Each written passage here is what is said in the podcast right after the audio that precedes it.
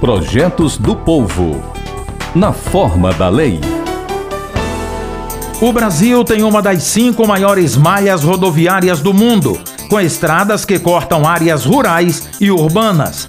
O excesso de velocidade e a falta de infraestrutura, problemas que colocam em risco a segurança de motoristas e pedestres, também afetam os animais.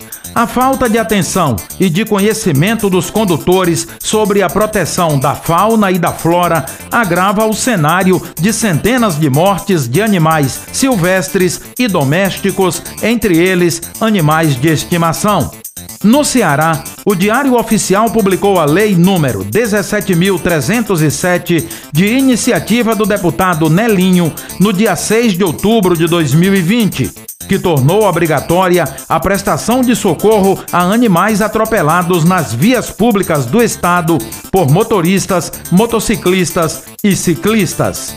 Conforme a lei, o socorro só será possível quando não apresentar risco ao condutor do veículo, que deverá solicitar auxílio à autoridade pública competente, seja o órgão de trânsito municipal ou a polícia rodoviária da jurisdição.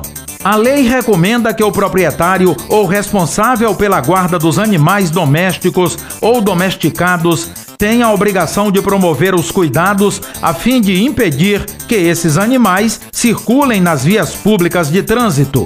A multa a ser aplicada a quem desrespeitar a lei de prestação de socorro a animais atropelados será aplicada com base na Lei de Crimes Ambientais. Lei Federal 9605-98. Fique atento. A Rádio FM Assembleia está com você no centro das discussões em apoio aos seus direitos.